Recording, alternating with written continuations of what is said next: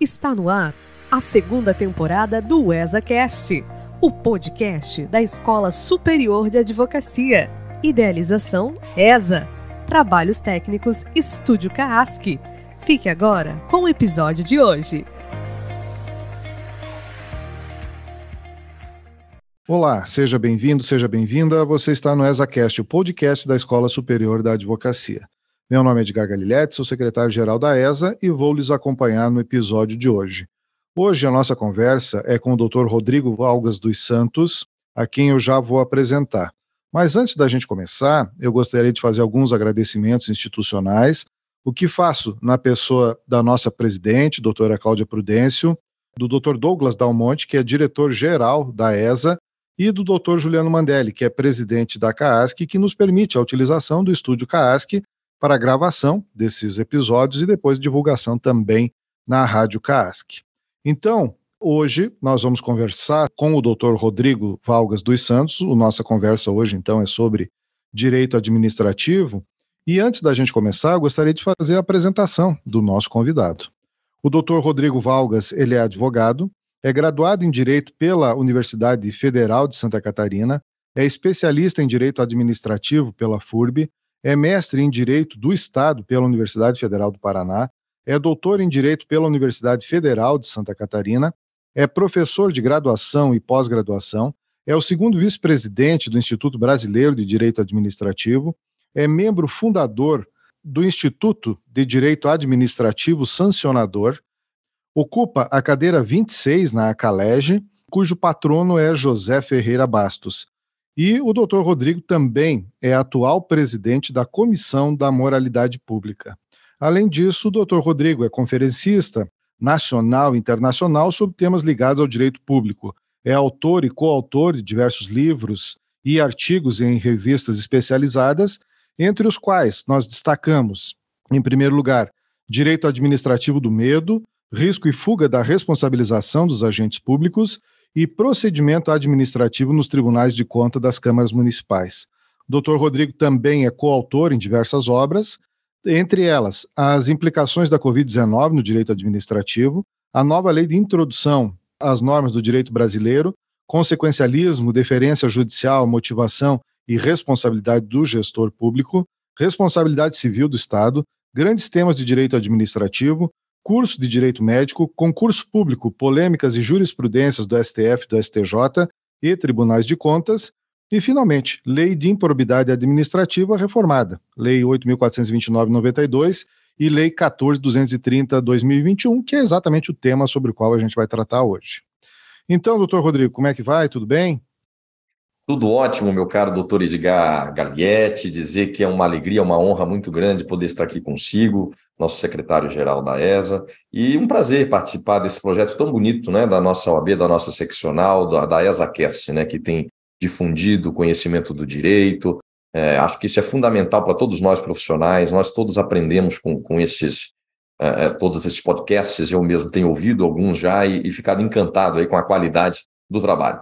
É, também agradeço ao Dr. Douglas Anderson Dalmonte, o nosso diretor-geral da ESA, pelo belo trabalho é, que vem desenvolvendo, ao doutor também Juliano é, Mandelli, presidente da CASC, e a nossa querida presidente, é, doutora Cláudia Prudêncio, né, presidente da seccional de Santa Catarina, dizer que é uma honra estar contigo hoje para trocarmos ideias sobre esse tema tão caro é, para todos nós, que é o tema da improbidade administrativa e essas recentes mudanças, né, meu caro doutor Edgar, havidas aí a partir da Lei 14.230. Nós é que agradecemos a sua presença, né, e dizer que para nós assim é uma satisfação recebê-lo.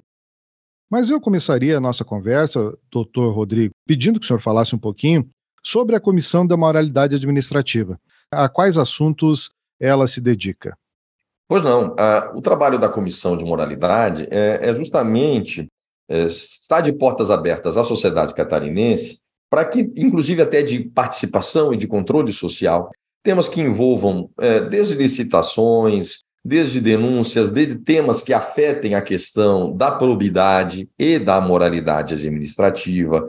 Muitas denúncias são recebidas, nós distribuímos os processos entre é, os nossos colegas, os nossos integrantes é, da comissão, e também estamos é, em vias, é, em breve, é, estamos em contato ainda com, com os integrantes, ainda estamos a articular esse contato e articular ainda esse evento, mas em breve teremos novidades também sobre um evento aqui na nossa seccional sobre essa nova lei é, de improbidade, até porque ela é a base de, de muitos dos trabalhos da Comissão de Moralidade Administrativa.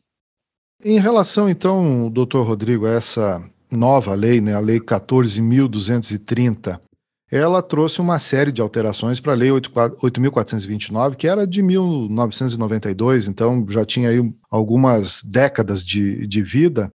Mas eu, fazendo, fazendo uma leitura aqui sobre as, as principais alterações, eu começaria falando sobre a verdadeira natureza jurídica das ações que tratam de improbidade administrativa. E eu devo confessar, doutor Rodrigo, que eu fiquei muito na dúvida e espero que uh, o senhor possa esclarecer, porque essas dúvidas são minhas, mas devem ser também dos nossos ouvintes. Afinal de contas, do que nós estamos falando? Nós estamos falando de ação civil, nós estamos falando de ação penal ou estamos falando de ação sancionadora? Em que ramo do direito nós estamos quando a gente trata de improbidade administrativa?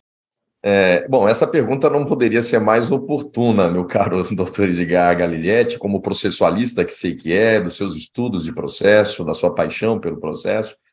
É, realmente, esse é um tema que está uh, bastante desafiador a partir do enfrentamento pelo Supremo do tema 1199.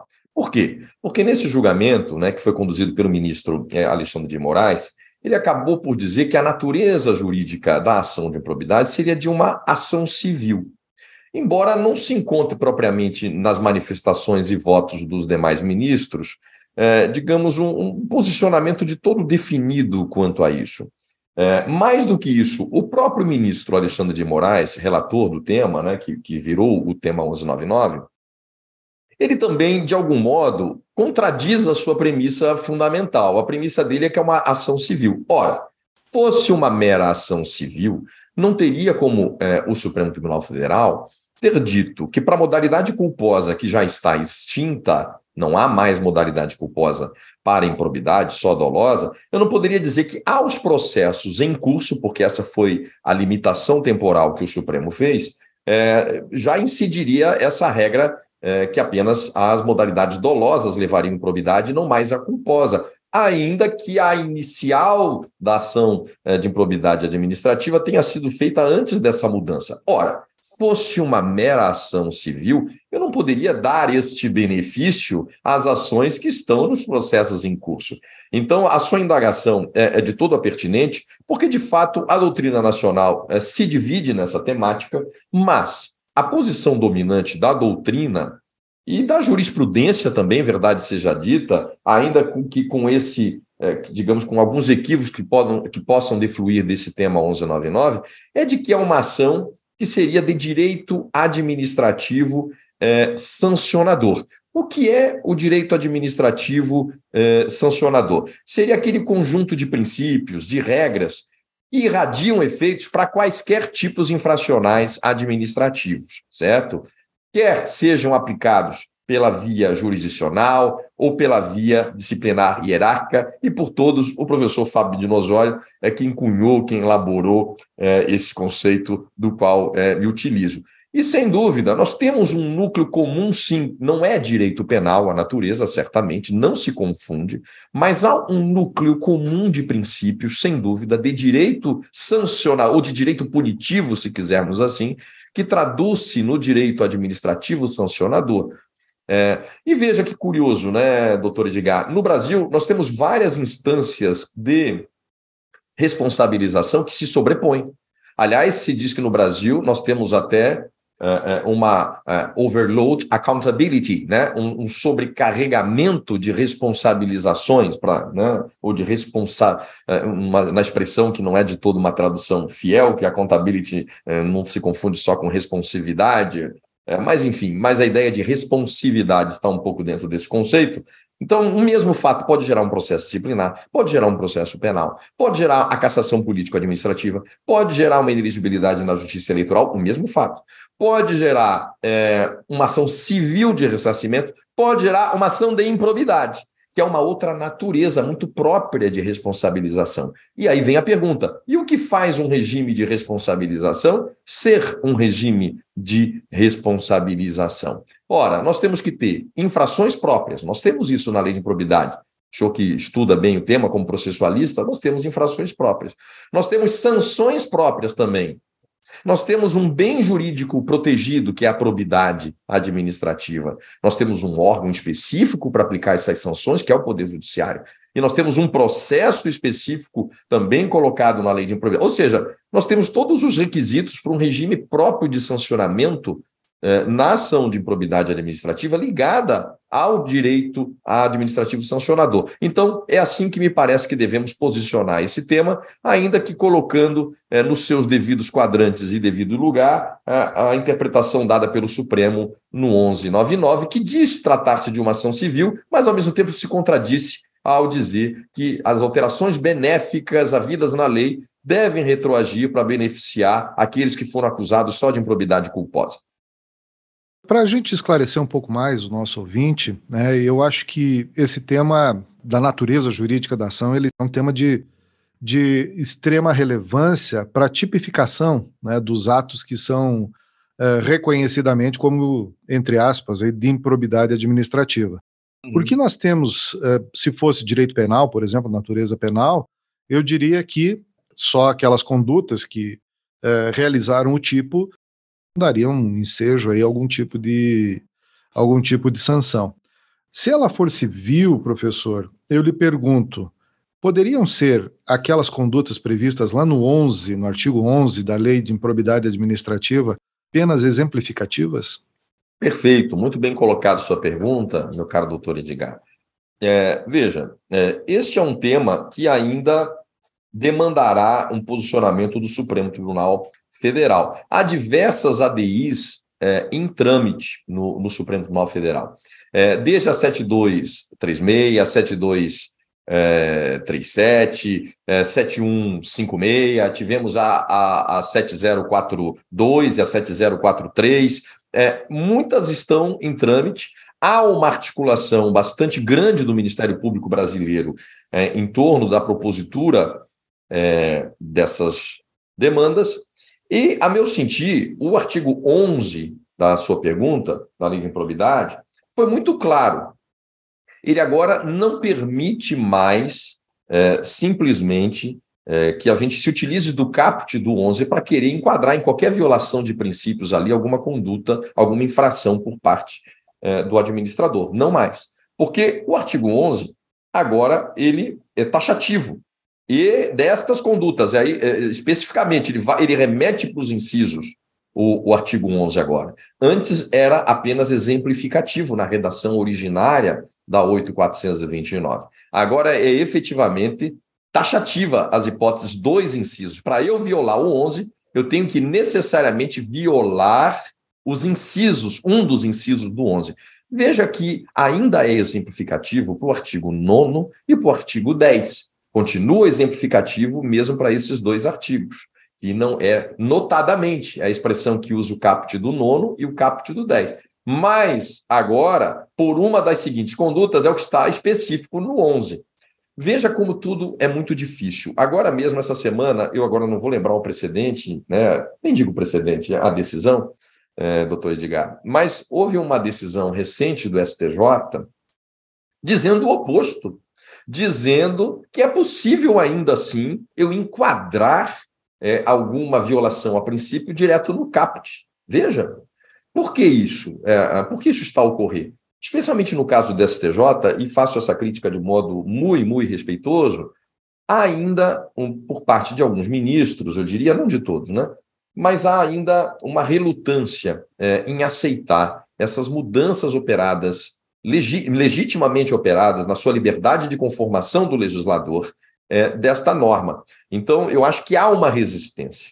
É, porque, afinal de contas, nós tivemos aí quase 30 anos, aliás, 30 anos, né? Porque veja que a lei é de 92, de construção de jurisprudência e de uma jurisprudência, doutor Edgar, duríssima. Uma jurisprudência que não é mais uma questão de quem será punido por uma ação é, de improbidade, mas de quando será punido por uma ação de improbidade? É inevitável. Aliás, eu fiz uma pesquisa, doutor Edgar. É, nós temos aí os nossos 595 municípios, mais ou menos isso aí em Santa Catarina, e nós temos uma média de 650 ações de improbidade é, por, por ano, movidas pelo Ministério Público de Santa Catarina. Eu fui atrás das estatísticas.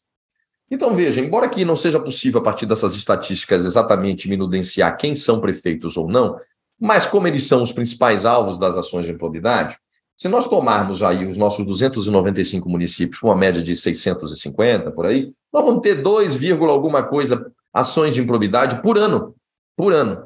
É, o que daria, num período de quatro anos de mandato, né, algo em torno aí de oito ações. Eu não vou dizer que sejam oito, mas eu vou lhe dizer: um prefeito hoje sair de um mandato sem pelo menos duas, três, quatro ações de improbidade é muito difícil. É, então, eu sempre falo isso quando me provocam em falar, das duas, uma. Ou, nós, ou nossos prefeitos são ímprobos por natureza, e não acredito nisso, ou algo está errado. Há uma certa facilidade e uma banalidade é, em, em, que essas ações sejam movidas, e eu me inclino mais por esta é, segunda opção. Eu, às vezes, nas aulas, professor, faço um, em tom de brincadeira, lógico, mas um, um comentário que vem bem a calhar com aquilo que o senhor acabou de falar que antigamente a gente votava nos amigos, né, para serem prefeitos, e hoje a gente vota nos inimigos, né, porque sabe, né, sabe que mais cedo ou mais tarde alguma coisa boa, vai acontecer. Boa. Eu não tinha ouvido é. essa aí, Edgar, muito boa. Eu não sei, professor Rodrigo, né, o senhor me corrija se, se eu estiver errado, mas um dos, dos fatos, talvez, né, pelos quais a gente tem assim essa profusão de ações é pelo caráter aberto dos tipos. Eu vejo lá no artigo 11, por exemplo, é só para citar uma das condutas que estão previstas lá, é o dever de honestidade. É, e aí, professor, eu queria que o senhor me ajudasse e ajudasse também a todos os nossos ouvintes e explicasse, bom, afinal de contas, o que, que é o dever de honestidade, em que pese, lógico, a gente tem uma noção básica do que seja, mas sob o ponto de vista legal, o que, que é o dever de honestidade?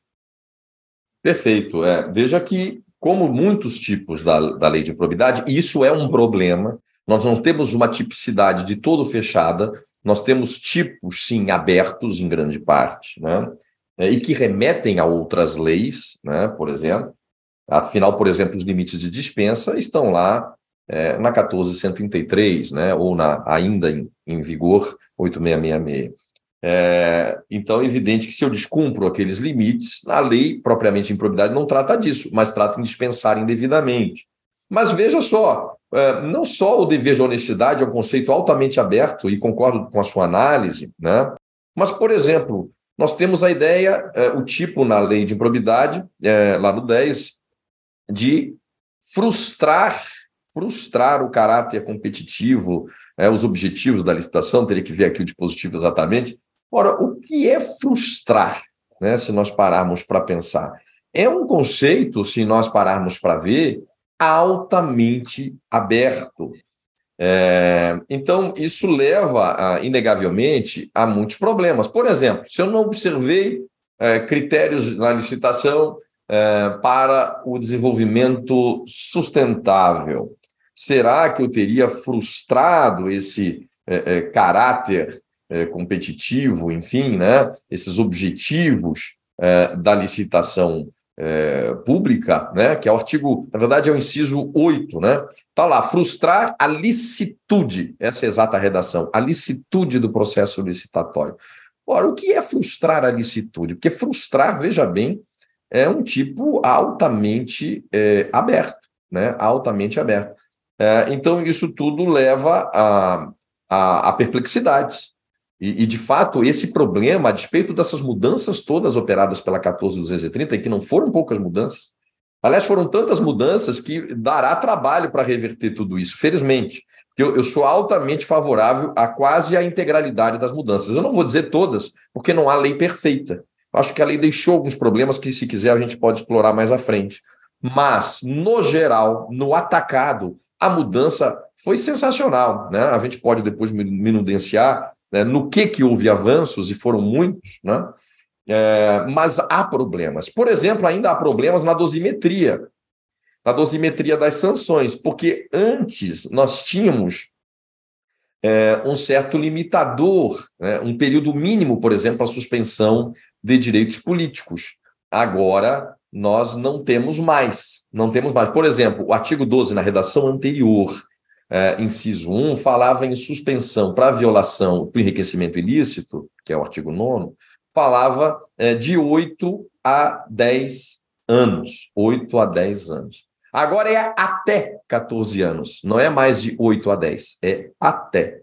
Muito bem, até significa que pode ser um mês, pode ser um ano, pode ser dois, pode ser cinco, pode ser sete, ou pode ser 14.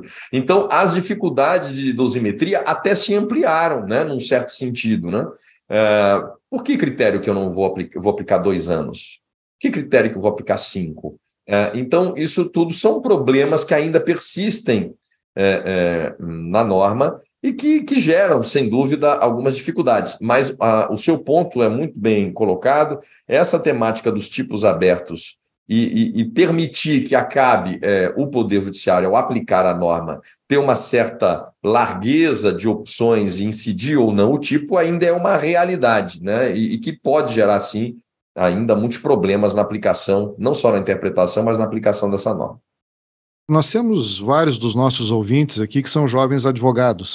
Uh, alguns deles também estão começando a advogar, estão começando a sua advocacia, atuando nesta área do direito, direito administrativo, direito sancionador, enfim.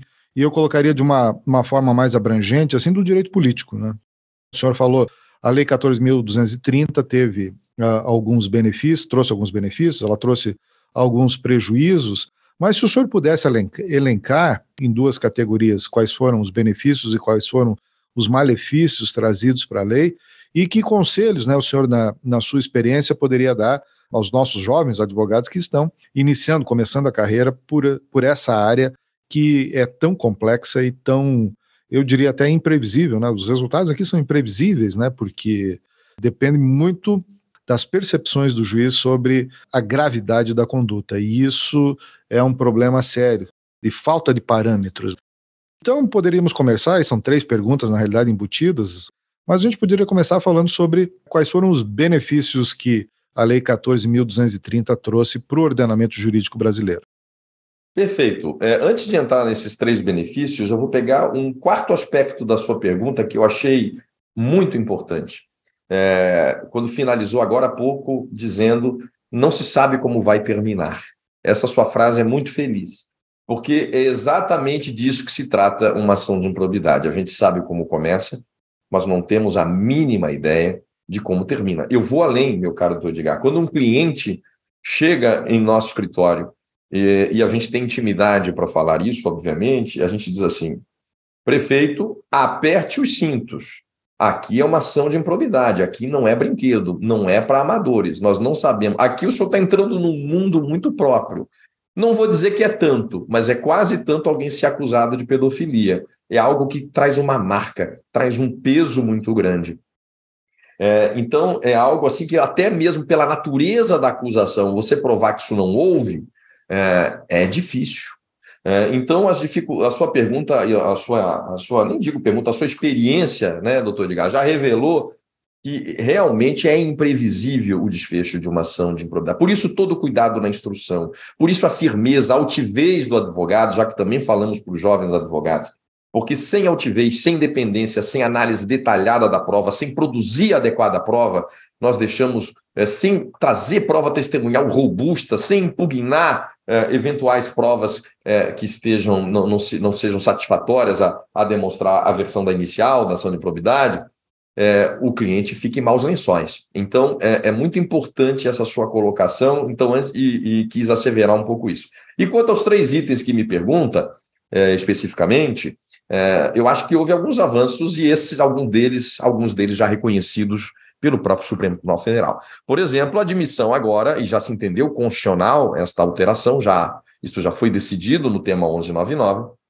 que apenas a conduta dolosa pode é, ser razão para uma infração da lei de improbidade, não mais as condutas culposas, como estava previsto na antiga, na redação originária do artigo 10, pelo menos. Já que o artigo 9 e o 11, a jurisprudência já tinha dito que exigia-se dolo. É, mas no 10 ainda admitia-se uma culpa, ainda que grave, mas modalidade. O que, aliás, né, meu caro doutor Edgar, eu sempre digo: não existe improbidade culposa. Ninguém é desonesto como que se escorregasse numa casca de banana e dissesse: opa, desculpe, fui desonesto, não queria tê-lo sido. Isso não existe. Ou você quer ser desonesto, ou você não quer ser. Aliás, sempre foi inconstitucional esse dispositivo e lamentável que o Supremo Tribunal Federal não tenha declarado essa inconstitucionalidade nesse período todo é, que estamos. Agora, é, é o, o, ministro Gilmar, recentemente, a propósito do 11, fez uma, uma limitação disso. Mas esse é um, um, um problema que temos. É, mas esse dolo, vamos além, tem que ser um dolo específico. Houve um avanço da lei nisso também, né, a partir do artigo 11, parágrafo 1 combinado com o parágrafo 2. Esse dolo agora é específico, como eu senti, esse foi um avanço também bastante significativo. Maior cuidado na indisponibilidade de bens, meu caro doutor Edgar. Veja a loucura que era. O sujeito, é, vamos supor que discutisse um, um dano de 100 mil reais e, a, e houvesse cinco correios. Na prática, você é, indisponibilizava é, 100 mil reais do dano, mais três vezes a futura multa, isso dava 400 mil por um correio. Se a gente soma mais cinco, nós estamos falando aí, portanto, é, de 2 milhões, enfim, sei lá, de disponibilidade para discutir é, um, um prejuízo, alegado prejuízo, de 100 mil reais. Isso era um delírio. A palavra é essa. Isso era um delírio da norma pretérita. E isto foi adequadamente corrigida. Agora nós temos que ter maior cuidado. Eu não, se so, não posso pegar vários valores e somando indefinidamente para gerar indisponibilidade. E livrar-se de uma indisponibilidade é algo terrível, beira o impossível. Né? Ah, mas não só. Ouvir o acusado aqui, doutor Edgar, poxa vida, que dói até dizer isso. Dói, profundamente dói. É, porque, pasme, era comum nas ações de improbidade o réu não ser ouvido. Porque, a despeito de dizer se tratar de uma ação civil, por vezes o réu não era ouvido. Nós tínhamos quase que implorar em alguns processos para que o réu. Isso violava claramente a Convenção Americana de Direitos Humanos, no seu artigo 8. Era, era, um, era um, uma barbárie isso. Agora sim, o réu pode finalmente depois de milênios, porque até na Bíblia Deus não expulsou Adão do paraíso sem ouvi-lo, sem ampla defesa e sem contraditório. Isso tem milhares de anos, mas no Brasil, numa ação de improbidade, podia condenar sem ouvir. E ninguém estava nem aí para isso. Uma vergonha. Isso é uma vergonha nacional. E isto foi corrigido. Agora não pode mais ter julgamento antecipado da lide, doutor Edgar. Lá no artigo 17, parágrafo 10, antes 20 a 30% das ações de improbidade, julgamento antecipado da lide, vergonha. Você não produzia nem prova. E vai depois desmontar isso num tribunal que a prova sequer foi produzida, se dizia que era meramente documental. Ah, agora se exige indicação clara do tipo que você está sendo acusado, é o nono, é o 10, é o 11, porque antes você largava as coisas no ar e, ia mudando a, a, os enquadramentos a, do, dos tipos, e isso dificultava, como dificulta extremamente qualquer defesa. Uh, enfim, agora, problemas, temos alguns. Eu acho que, por exemplo, agora o prazo de prescrição é de oito anos contado do fato, certo? Só que há agora, não havia antes, a prescrição intercorrente.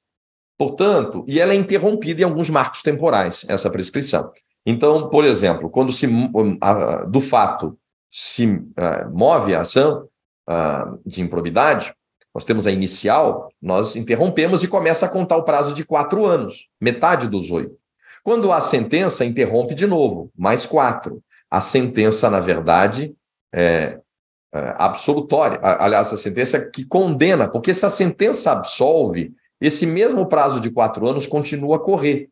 E aí, de fato, eu acho que ficou pouco tempo para o tribunal julgar. Porque imagine, se houve uma ação de improbidade contra alguém, a ação entendeu pela improcedência, a sentença entrou, entendeu pela improcedência da ação esses quatro anos continuam correndo desde a inicial para que o tribunal julgue finalmente a ação. E talvez ficou aí um, um prazo um pouco é, apertado, admito. Por exemplo, outro equívoco da lei, Uh, essas questões eleitorais, evidentemente, podem sim, ao mesmo tempo, isso foi suspenso agora pelo ministro Alexandre de Moraes recentemente, essas questões eleitorais podem sim configurar, para além de questões eleitorais, uh, podem configurar improbidade. Então, tem alguns pontos que nós faríamos reparos.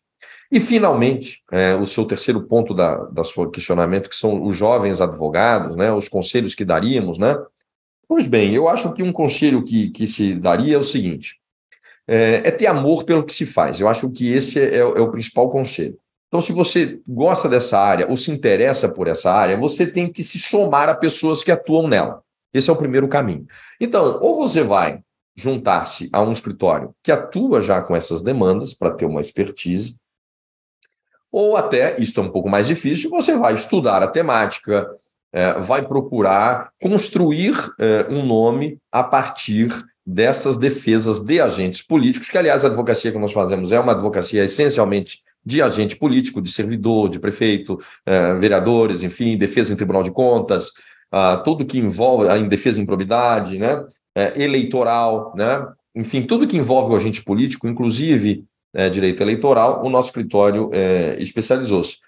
Né? Então, de algum modo, ou você, para iniciar, agrega-se num escritório que lhe dará uma experiência de vida por um período até que possa, de modo de modo próprio, poder ter o seu projeto, né? desenvolver o seu projeto, é, caso esse escritório, obviamente, não ofereça aquilo que entenda adequado.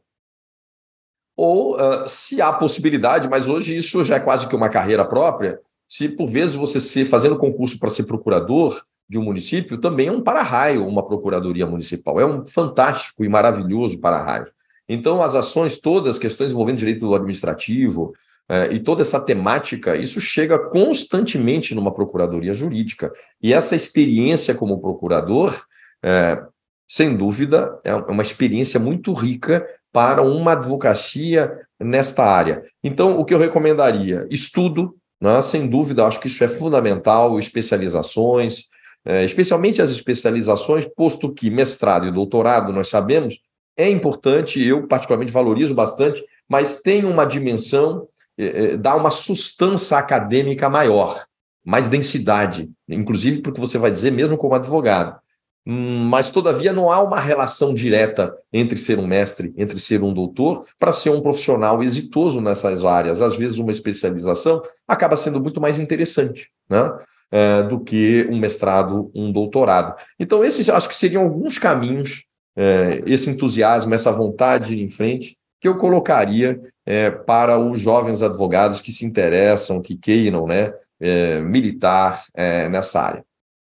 Da sua fala, doutor, eh, me chamou a atenção uma, um ponto em que o senhor falou em que Atualmente, o que se exige para a configuração de um, eu vou chamar de delito de improbidade, não sei se estou usando a, a, a, expressão correta, mas um ato de improbidade, né, é necessário o dolo, o dolo específico.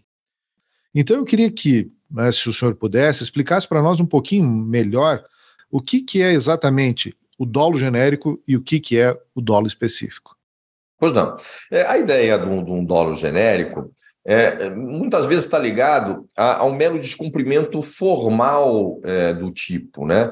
Um, um, um, mero descumprimento daquele tipo, seja penal, seja um tipo de direito administrativo sancionador, né? uma infração propriamente de direito, administra é, de direito administrativo sancionador. Ou seja, o mero descumprimento genérico daquele dever previsto é, no Tatbestan, né? na norma, já levaria à ocorrência de um dolo genérico né, o mero descumprimento da norma genericamente levaria ao seu descumprimento. Né? Já o dolo específico, ele agrega a essa violação genérica do tipo é, uma finalidade especial.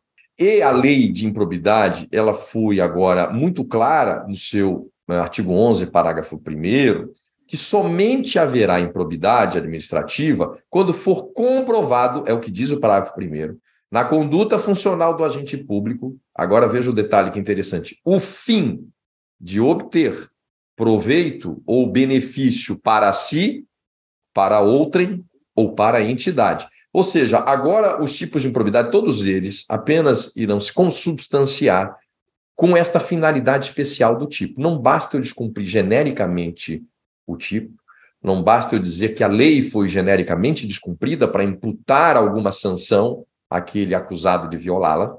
Agora é necessário uma finalidade especial do agente ao praticar a infração administrativa, os tipos de improbidade. Ele tem que obter essa vantagem para si, para outra ou para a entidade.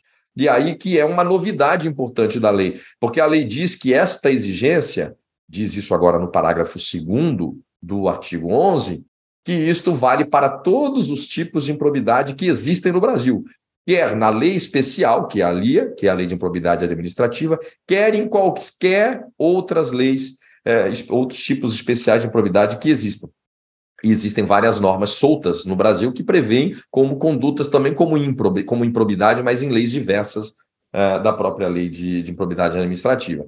É, de modo que essa foi uma mudança é, bastante significativa, o Supremo certamente ainda irá debruçar-se um pouco mais sobre isso. Eu mesmo, meu caro doutor Edgar, tive a oportunidade, para quem se interessar, está aí na web, é, de escrever um artigo sobre exatamente esse ponto que está a me indagar, é, que chamei é, genérico ou específico é o nome do artigo. Genérico ou específico? Afinal, qual o dolo exigível pela lei de improbidade? É, então, na web é fácil de encontrar, onde eu tematizo um pouquinho mais essas questões, né? mas acho que, e, e concordo consigo, que há uma dificuldade, sem dúvida, é, na prática, quando são movidas pelo Ministério Público as ações de improbidade. Aliás, aqui, né, doutor Digal, outra novidade: a lei disse que só o Ministério Público poderia mover as ações de improbidade. Mas já há maioria formada no Supremo para dizer que pode ser outros entes federados, que não precisa ser só o Ministério Público, pode ser o ente lesado. Eu, particularmente, acho que lei, não tem nenhuma inconstitucionalidade na lei em limitar isso ao Ministério Público, e o próprio Ministério Público, cá entre nós, gostou dessa limitação, e eu acho acertado que só o Ministério Público possa fazê-lo. Por quê?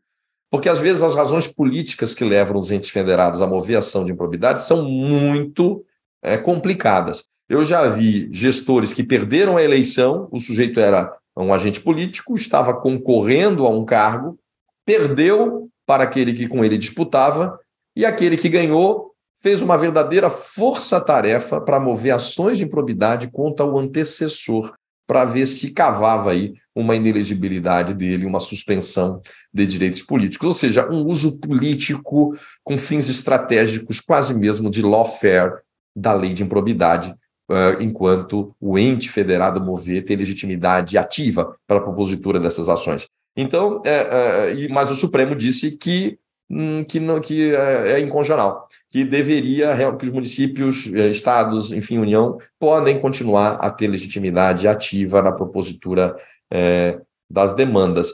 E, de fato, na propositura dessas demandas, há muitas dificuldades é, em identificar-se adequadamente essa exigência agora da lei de ter o dolo específico e não apenas genérico, como bem mencionou na sua, na sua questão. Isso, de alguma forma, beneficia os supostos réus nessas ações, porque entrega para o Ministério Público uh, o, o, dever de prova. Me parece que sempre né, o dever da prova ficava com, com o próprio réu, que tinha que provar que não fez. Né? Era quase uma prova diabólica né, no, nesse tipo de processo administrativo, sancionador, penal e civil, né? Como é que o senhor vê essa questão da, do ônus da prova na ação de improbidade administrativa? É perfeito, a sua questão também é muito bem colocada. É, mais do que uma prova, uh, uh, e por isso mesmo diabólica, era por vezes uma prova impossível. A presunção de inocência era completamente invertida, e ainda é cá entre nós, isso não mudou tanto assim. Por que, que não mudou tanto assim? É que o judiciário ele precisa de um tempo para maturar algumas coisas. Uh, embora, sim, nós temos juízes muito preocupados com esses excessos, nós temos sim juízes que não têm uma mentalidade punitivista, especialmente no estado de Santa Catarina, que é marcado pela qualidade dos seus juízes, isso a gente sabe, né? As câmaras de direito público são um primor né, aqui no nosso Tribunal de Justiça. Mas é claro que as visões de mundo elas existem em qualquer instituição, seja no Ministério Público, seja na advocacia, seja entre os magistrados, né? E evidentemente que essas visões de mundo elas têm que ser vistas com muito cuidado, porque, obviamente, eu tenho que provar efetivamente a ocorrência do ato ímprobo. Eu não posso partir de premissas E, e essas questões das presunções, é, elas são os que mais condenam, mesmo hoje, nas ações de improbidade. Recentemente eu defendi um caso, eu não vou mencionar, obviamente, os detalhes, porque agora está em recurso ainda para o TJ, para o Tribunal de Justiça, mas é que a condenação foi feita absolutamente em presunções. A prova era robusta que não tinha ocorrido. Mas a, a pessoa pensa, não, mas tem algo estranho. Tem alguma coisa aqui que não está bem explicada. E, portanto, não é mais a prova, é, é algo no ar. É, é, e, a, e as ações de improbidade, infelizmente, ainda são um terreno fértil para que se trabalhe com o ar e não com a terra, não com o que nós temos de sólido, não com aquilo que temos de, de concreto. E isso, lamentavelmente, ainda continua é, assim. Ainda que, verdade seja dita, a nova lei de improbidade é, ela avançou de forma bastante significativa é, para que nós possamos ter, por exemplo, o artigo 17, né? O artigo 17 diz no, no, no, seu inciso 1, né, que se deve individuar a conduta do réu e apontar os elementos probatórios mínimos que demonstrem a ocorrência das hipóteses do nono, do 10 e do 11. Mais do que isso, o inciso 2 do artigo 17 diz que é instruída com documentos que tenham indícios suficientes para a veracidade dos fatos e do dolo, uh, enfim, impossibilidade de apresentação de qualquer dessas provas. Então, houve, de fato, uma preocupação do legislador uh, maior em evitar esse tipo de situação. Mas, entre o que a lei diz e o plano das mentalidades, doutor Edgar, que essas visões de mundo que permeiam todos nós enquanto seres humanos, que permeiam sim o judiciário, que permeiam sim os advogados, que permeiam sim os integrantes do Ministério Público, entre o que diz a lei e essas visões de mundo, há uma distância, por vezes, muito grande. É, e isso é um desafio que só mesmo o tempo, é, quem sabe, é, poderá corrigir. E, doutor, ainda nesse campo probatório, uh, me veio à mente aqui durante a sua fala a questão do inquérito civil, né, que muitas vezes precede a instauração de, de alguma ação civil da ação civil pública por ato de improbidade administrativa. Se a Lei 14.230 trouxe alguma espécie de reforma que seja de mentalidade na formação desse tipo de prova. É, perfeito. Nós temos sim novidades na lei a respeito é, do inquérito civil, nesse procedimento investigativo, né?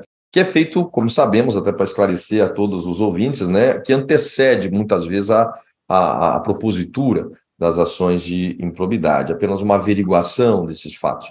E a lei estabeleceu um prazo de 365 dias para que ele seja é, concluído. Né? nós temos ainda encerrado esse prazo, a ação deve ser proposta em 30 dias. Esse está no 23, parágrafo 2, esse prazo de 365 uh, ah, dias. É, então, nós tivemos algumas novidades. Agora, Outra, mesmo na fase de inquérito civil, é possível o ANPC, que é o Acordo de Não Persecução Civil, que poderá vir a ser é, uma ferramenta é, bastante importante, é, mas sem dúvida eu penso que ainda nós carecemos, e nós temos resoluções também do Ministério Público que garantem esse acesso. Mas a verdade verdadeira é que há sim, no meu modo de ver, no meu modesto modo de ver, e não quero aqui cometer alguma injustiça, é, muitos equívocos na forma de condução é, desses inquéritos. É, por vezes, as pessoas comparecem ali na melhor das boas intenções, querendo prestar os esclarecimentos na boa fé ao integrante do Ministério Público, e às vezes há dificuldades. Uh, uh, tudo que se fala, literalmente, como nós sabemos, acaba sendo virando prova contra si mesmo. E muitas vezes é melhor nada dizer, não por medo do que se possa dizer, não porque se tem alguma culpa em cartório, não. É porque, como é um ambiente destituído de contraditório, né? é um ambiente em que você está a apurar ainda algumas questões, todo cuidado é pouco. Então, em geral, o silêncio é acaba sendo o, o que melhor garante, ah, digamos assim, é, uma correta apuração dos fatos na via jurisdicional. Mas eu não nego que a fase de inquérito ela pode ser muito útil. Inclusive, há resoluções, há provimentos aí do Ministério Público de Santa Catarina, regrando, é, antes até da lei de improbidade, isso já vem de algum tempo, acho que é 2019 a data dessa, é, dessa resolução, enfim, dessa portaria. Tem um ato normativo do Ministério Público de Santa Catarina específico sobre isso, mas que dá, estabelece alguns parâmetros para o Ministério Público de Santa Catarina formalizar os acordos de não persecução civil, que podem ser firmados em fase de inquérito, é, ainda que é, muitas cautelas também devam ser tomadas nos termos desses acordos para que não haja excessos também. Porque às vezes é melhor você ir para um processo, né? Você, afinal, assumir a assunção de responsabilidades né, pelo, uh, pelo acusado, enfim, por aquele investigado, coloquemos assim, já que não há ainda uma ação, é, às vezes severas, melhor ir para uma ação e talvez provar é, que o ato ímprobo não foi cometido. Mas eu não quero negar aqui a importância dessa fase, especialmente agora com a possibilidade de acordos. Né? Eu acho que isso pode ser um instrumento muito rico né, e muito propício é, a nós evitarmos uma judicialização extremada é, de vários casos ligados à improbidade administrativa. No processo civil, a gente está a viver, e eu acho que né, isso vai acontecer com mais frequência no futuro, um verdadeiro processo de desjudicialização. E mesmo dentro dos processos judiciais, a possibilidade de simplificação dos ritos por uh, negócios jurídicos processuais. Eu pergunto se na seara do direito administrativo é, e nessa área do, específica do direito sancionador também se caminha nesse sentido. Como é que o senhor, na sua experiência, vê né, essa possível desjudicialização do direito sancionador? Olha, eu acho que é uma tendência no direito como um todo, muito bem colocado a questão do processo civil, tanto na produção de prova, né? A, a, questão da produção de prova no processo civil também, e nos Estados Unidos nós sabemos, por vezes a prova é, é produzida perante os advogados, é gravada com câmeras, as partes vão já coletando uma série a, uma, uma série, o meu caro querido é, doutor Júlio Miller tem um livro especificamente sobre essa produção é, de provas é, nesse, nesse cenário, não na via judicial. E acho que esses negócios jurídicos processuais também, que é um outro aspecto, também são um, um, uma tendência bastante grande. E no terreno da improbidade administrativa, eu. Aliás, a arbitragem, só para pegar uma via, né, uma outra via de solução de, de, de conflitos, né?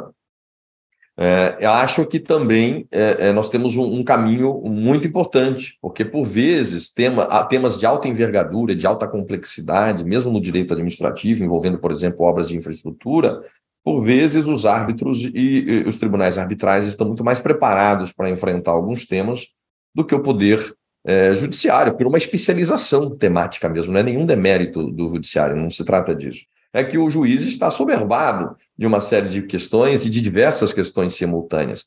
E esses tribunais acabam especializando-se e tratando-se um, em, em, determinadas câmaras em questões bastante pontuais. É uma tendência também. Como é também uma tendência nós termos aí, é, nessa via é, do acordo de não persecução civil, que recebeu tratamento lá no artigo 17b da lei de improbidade. Então, lá no, no 17b, nós temos né, o Ministério Público, conforme as circunstâncias do caso concreto, poderá celebrar acordos de não persecução civil, desde que advenham pelo menos os seguintes resultados. Aí vão as, as exigências né, do, do 17b. Primeiro, integral ressarcimento do dano. Veja que isso aqui é polêmico. O que é o integral ressarcimento do dano? É a primeira pergunta é, que se está a fazer, porque às vezes há discussões tremendas para saber qual é a extensão do dano.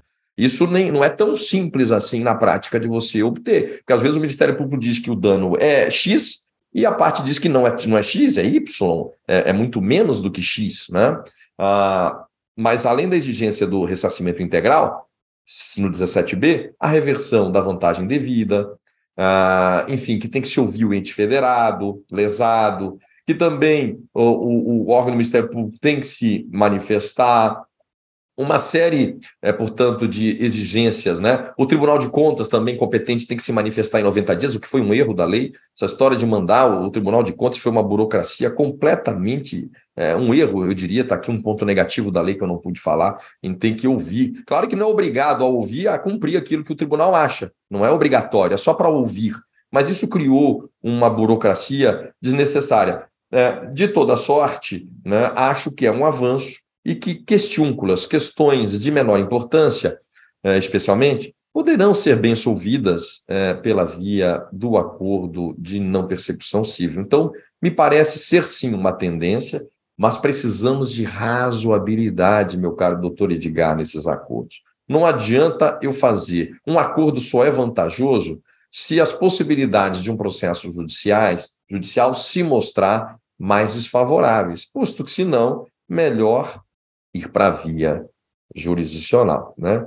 É, então, é, eu acho que é uma tendência, mas eu confesso, eu sou um pouco São Tomé nessa matéria. É, sei que é uma tendência, racionalmente eu sei disso, mas eu estou um pouco pagando ver para crer como que na prática essas coisas irão é, ocorrer, porque eu tenho visto alguns acordos eu, sinceramente, às vezes eu sugeriria melhor ir para ação e fazer uma defesa altiva e própria lá do que estar assum a, assumir responsabilidades e uma série de débitos, de, de danos que, por vezes, sequer poderiam ser atribuídos àquele que está a fazer o acordo. Então, acho que nós precisamos ainda de um amadurecimento institucional é, no âmbito desses acordos. Sua fala me chamou a atenção para dois pontos. O primeiro deles é se esses acordos de não persecução civil eles se restringem à não persecução civil e se, fazendo um acordo, eventualmente o agente público estaria confessando, por exemplo, a prática de um crime, e ele não tem a persecução civil, mas vai ter a persecução penal, a persecução eleitoral uh, ainda em curso. E se nestes acordos há, alguma coisa parecida com aquilo que, que se tem no processo penal, que é conhecido como delação premiada. Uh, se isso entra também é, entre as cláusulas aí a serem discutidas nesse tipo de acordo. Perfeito. É muito instigante todas as suas provocações. Bom, primeiramente, né, acho que é, nós podemos sim é, ter colaboração. É a natureza do acordo do NPC, há muitos debates sobre essa questão, né, mas não está dissociada da, da, da natureza negocial de negócio jurídico do ANPC a ideia também de ser é, um acordo de colaboração. Isso é, me parece perfeitamente admissível é, nos acordos de não persecução, inclusive colaboração para que possa se, ah, digamos, ter alguma vantagem daquele que está a celebrar é, o acordo, é, indicar provas, ah, indicar elementos. O, a própria lei de improbidade é, trata destas, destas questões, né? É, então, é possível, sim, me parece, é, essa questão. Por exemplo, o parágrafo 6 o parágrafo 6 do artigo 17b diz assim: o acordo pode adotar a, contemplar a adoção de mecanismos e procedimentos internos de integridade, a ideia de compliance, né? Ou, e de mecanismos mesmo, né, de acordo de integridade, auditoria, eh, denúncia de irregularidades, aplicação de códigos de conduta e ética, bem como, olha só aí que é o ponto da sua pergunta, bem como outras medidas em favor do interesse público, enfim, é, a ideia é que ele também possa colaborar né, uh, no acordo é, para com a acusação, para com o Ministério Público ou até com o próprio ente federado, que agora também, em face do que decidiu o Supremo, também tem é, legitimidade. A sua pergunta foi: ao fazer o acordo, eu estaria a confessar? Pois agora, a lei não exige isso. Não exige a confissão como requisito para firmar é, o negócio jurídico processual, a NPC. Não exige. Não exige. Ou negócio jurídico, porque é muito mais do que um negócio jurídico processual, é material também. Né? Não exige. Mas, pasme, Há resoluções, de, a depender do Ministério Público de certos estados federados, que exigem a confissão, algo que sequer está na lei. É, e isso, obviamente, gera uma série de riscos. Outra questão muito interessante, né? a questão para além do processo de improbidade, que é a sua pergunta, para né, outros processos penais, mas, por exemplo, para questões de inelegibilidade, como fica? Né? Uh, afinal de contas, esses acordos podem é, importar em que uh, o interessado no acordo que ele uh, fique inelegível quando os direitos políticos são direitos políticos fundamentais. Então, isso gera, eu penso, não seja possível. Né? ela, ele fala que o candidato ele vai se não vai privar de candidatar-se, ele não vai concorrer a eleições nos próximos dois anos, por exemplo. Mas não nada fala, ou quatro anos, enfim, mas nada fala em uh, admitir que tenha seus direitos políticos suspensos via a NPC, né, ou que fique inelegível via a NPC, porque, afinal, direito político é uma coisa muito séria. É uma coisa muito importante. E que nesse país nós não damos um mínimo valor, meu caro doutor Edgar. Direito político no Brasil não vale nada, rigorosamente nada. Qualquer um fica inelegível no Brasil, porque nós temos a Lei Ficha Limpa, que é uma das piores leis já editadas na história da República Brasileira, e ninguém diz isso. Todo mundo só aplaude porque houve 2 milhões de assinaturas. O sujeito que é demitido do serviço público está inelegível. o que, que tem a ver uma coisa com a outra? O sujeito que faltou 30 dias é demissível. Como é que ele pode ser inelegível? O sujeito que até agora há decisões recentes proibindo isso, mas havia há pouco tempo atrás é, sujeito que é desligado de, de classe, o advogado que é desligado do conselho de, né, da, da OAB, não fica inelegível? Como? O que, que tem a ver uma coisa com a outra? Ah, mas e o ato doloso de improbidade lá nas contas, né? A famosa linha G da Lei Complementar 135, a Lei Complementar 64, né, que, é que trata das inelegibilidades. Como é que no processo de contas eu vou apurar ato doloso de improbidade? Eu não apuro. Então, esta lei, ela é, é um absurdo de fio a pavio. De fio a pavio. Lamentavelmente, a DC 2930, o Supremo entendeu que ela é constitucional. Mas direito político aqui no Brasil vale muito pouco e com muita facilidade as pessoas ficam inelegíveis neste país. Muita facilidade. É, então, é, eu vejo com cautela que os acordos possam contemplar, é, ainda que com a concordância de quem os subscreve, em abdicar de direitos fundamentais, de direitos políticos fundamentais.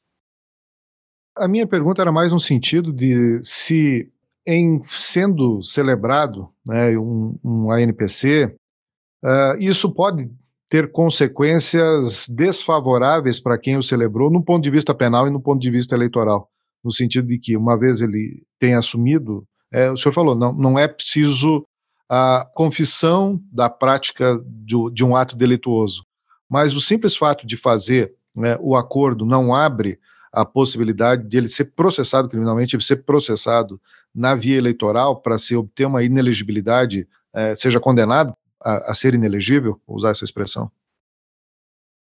Perfeito. Olha, eu acho que há o risco, especialmente quando há, quando certas resoluções do Ministério Público de alguns estados eh, exigem a confissão. Eh, acho que há esse risco, sem dúvida nenhuma. É um risco presente nessas situações. Eh, nós temos um cenário de muito pouca segurança jurídica, a depender dos termos do acordo.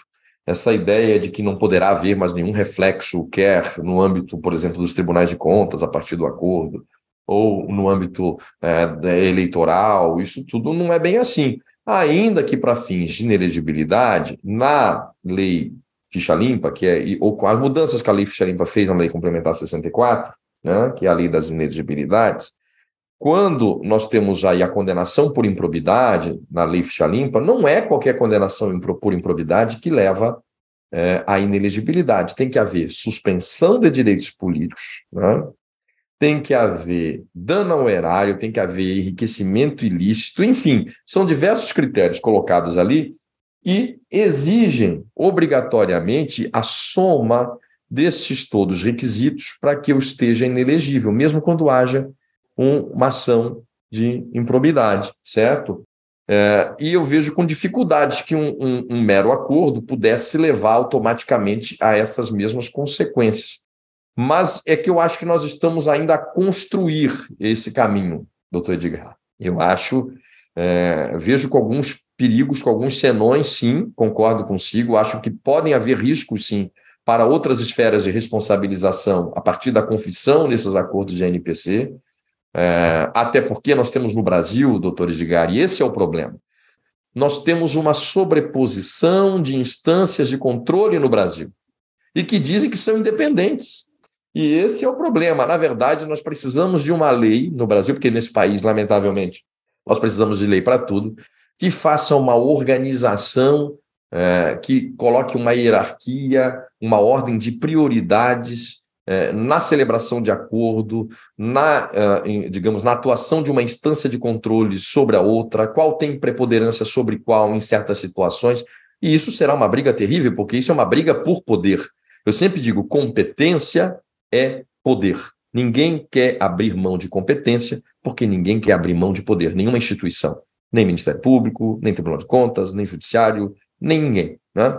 É, isso faz parte das instituições. É, então, a dificuldade para aprovação desta lei né, de legiferenda que estamos aqui a cogitar, eu acho que serão tremendas. Mas sem que isso aconteça no Brasil, nós teremos ainda assim sobreposição de controles, nós ainda não teremos segurança jurídica que a celebração do acordo não possa levar a outros desdobramentos é, em outras é, esferas. E às vezes é, é, acaba sendo inevitável, porque veja, uma coisa é responsabilização por improbidade, que é uma esfera de responsabilização. E nada impede que outra esfera de responsabilização também incida. Elas são concomitantes, não é porque eu fiz, não, não tem a mesma natureza a infração por improbidade como a infração penal, é evidente. Portanto, é admissível, sim, a processos é, simultâneos. Mas eu penso que deveria haver, de toda sorte, é, digamos assim, uma maior articulação entre essas instâncias ah, repressivas para haver o próprio estímulo uh, aos acordos, né? nesse sentido que, que me refiro a esse aspecto. Bom, a gente podia ficar a tarde toda, né, professor, falando sobre Olha, esses com as temas. perguntas, meu caro Edgar, aí sim nós poderíamos ficar a tarde toda, porque estão excelentes. é, eu, eu acho um tema apaixonante, sabe? E ele suscita grandes, grandes posicionamentos, assim, eu digo ferrenhos de, de ambos os lados, né? Seja de quem defende o, o, erário público, seja de quem defende aqueles que são uh, que estão envolvidos em, em ações de improbidade, porque é, é, eu acho que talvez seja essa semelhança, né, com o direito penal. Eu acho que ainda que seja um ramo do direito né, bem bem distinto, né, enfim, que não não seja possível confundir, mas eu mas eu vejo assim na, na forma de condução, na forma de dos próprios vieses, né, de interpretação das leis, enfim, acaba havendo uma aproximação. E o direito penal é apaixonante. Eu acho que nenhum é estudante do é, nenhum estudante de direito, acho que em algum momento da vida não se apaixonou pelo direito penal. Então, é, esse o direito sancionador é, é extremamente instigante. Verdade. Mas então, professor, nos aproximando aí do final, né, eu fico, lhe faço agora uma outra pergunta. Se tem alguma coisa que eu não perguntei, algum ponto né, relevante que tenha me passado desapercebido e que, dentro desse nosso curto espaço aqui, o senhor gostaria ainda de ressaltar sobre a Lei 14.230? Não, perfeito. É, primeiro, eu acho que os pontos mais nevrálgicos, né, meu caro professor Edgar, enfim, nós passamos por eles, né? Acho que foram todas as suas perguntas, realmente, eu falo isso não é para lhe agradar, não, viu? Que eu não precisaria disso, mas foram excepcionais. Permitiu a gente meio que navegar, né? É, eu acho que a grande expectativa agora, Edgar, que fica, é como o Supremo Tribunal Federal irá enfrentar as ADIs que ainda estão em trâmite. Ah, então, no fundo, nós estamos num, num momento muito chave, que será o Supremo Tribunal Federal, ah, a última rácio, enfim, né? afinal, ah, cabe a ele zelar, é o guardião da Constituição. Então, caberá a ele dizer, afinal, o que vai o que sobrará da lei de improbidade. Como eu disse, as mudanças foram tantas que para você estragar o conjunto da obra precisa um esforço bastante hercúleo. Mas nós vamos ver o que a corte fará. Eu assisto isso com uma certa preocupação, eu devo lhe confessar. É, eu não sou assim otimista de que se manterá muito rígida a, a, a 14230. É, mas eu tenho um leve otimismo que o, o judiciário procurará também não desmontar tudo. É, mas há muitos riscos no meio do caminho. E por que há esses riscos? E por que há esses riscos? Porque esse tema do combate à corrupção no Brasil, lamentavelmente, ele virou um tema maldito. Em que sentido eu quero dizer isso? Claro que todos queremos combater a corrupção. Claro que nós não queremos corrupção, mas ela existe em qualquer país do mundo, quer no Japão, onde o primeiro-ministro renunciou em 2014 por envolvimento com a Yakuza, por exemplo. Ah, quer em diversos países europeus, na Alemanha, com Helmut Kohl, por exemplo, só para dar um exemplo. Sarkozy também enfrentou é, uma série é, de acusações. é, Itália. Essa história de corrupção, ah, nós temos essa ideia que isso é só um problema brasileiro. Não é. Todo país do mundo isso existe. E, aliás, eu vou além. Hoje nós estamos no Brasil, desde a, a nova lei de licitações, desde a ideia de governança, de compliance, nós estamos muito, mas muito melhores do que há 30 anos atrás. É, mas esse tema do combate da corrupção ainda é um tema difícil. É um tema que, em nome dele, é, às vezes se esquece do direito. E veja que o combate à corrupção nem está no artigo 3 da Constituição que fala é, no desenvolvimento, é, os objetivos do desenvolvimento do Brasil nacional. Né? Nem está lá centrado, destacado. É claro que a corrupção atinge todos aqueles objetivos, não nego isso. Mas daí a dizer que vale tudo, vale rasgar o direito em mil pedaços para combater a corrupção, não. Isso não funciona, isso nunca funcionou, isso nunca funcionará. E eu tenho um certo receio que esta preocupação, é, estas paixões até, às vezes toldem um pouco ah, como os nossos é, ilustres né, ministros da Suprema Corte irão enfrentar esses desafios da lei. Então, eu acho que esse é a ver. Vamos ter desafios a, a, apreciar e a ver no futuro do que dará dessas ADIs. Eu acho que é isso que, que será a novidade que vamos e as surpresas que teremos certamente ao, ao longo do tempo a partir de agora. Então, chegando agora ao final do nosso podcast, eu tenho que agradecer participação do Dr. Rodrigo Valgas dos Santos, eu tenho que dizer que, a exemplo de outros podcasts que eu fiz aqui, professor, eu aprendi muito com a sua fala. Cada podcast que eu faço, eu saio renovado porque os nossos convidados aqui são, são convidados excepcionais e que fazem é, o brilhantismo desse, desse podcast. Então, agradeço muito, doutor Rodrigo. E quando a gente chega no final, assim, a gente sempre deixa a palavra livre para o nosso convidado, para ele usar o microfone da forma que quiser. Então, professor, fique muito à vontade. Imagina, as minhas palavras finais são de agradecimento a todos que estão nos ouvindo nesse momento, né, por toparem ficar conosco até o final desse podcast, né, meu caro doutor Edgar. Agradecer a sua gentilíssima pessoa é, por esse convite e, sinceramente, pelas perguntas absolutamente fantásticas que formulou, boas mesmo, devo admitir, fantásticas, né? Então, grato mais uma vez, meus agradecimentos ao Dr. Douglas Anderson Dalmonte, ao Dr. Juliano Mandelli, da CAASC, à nossa presidente, querida presidente, operosa presidente, Cláudia Prudêncio, que tem feito um trabalho exemplar na nossa OAB. É, e sempre o meu desejo, viu, meu caro Edgar, me permita te chamar aí como Edgar, me chame de Rodrigo, né? De que aquele, especialmente ao jovem advogado que nos ouve, que esse nosso podcast tenha, de algum modo, é, despertado nele o amor pelo direito administrativo, o amor pelo direito administrativo sancionador e por essa temática, que é uma temática riquíssima, né, como nós sabemos todos, e que diz respeito ao, ao nosso dia a dia, e dizer que é uma belíssima área para os colegas atuarem, uma área que exige entusiasmo, altivez, força, é, muita força de vontade, é, mas os resultados é, é, recompensam especialmente sob o ângulo da realização profissional. Então, professor Rodrigo, lhe agradeço pessoalmente, lhe agradeço em nome da Escola Superior de Advocacia e lhe agradeço em nome de toda a advocacia catarinense né, pela participação hoje nesse nosso podcast. É, nós temos assim uma, uma audiência muito boa e tenho certeza absoluta que todos aqueles que vão ter acesso a esse podcast ou vão nos ouvir lá na, na Rádio CAASC, que é o estado inteiro de Santa Catarina, vão, vão poder conhecer um pouco melhor sobre esse ramo tão instigante que é o direito administrativo sancionador.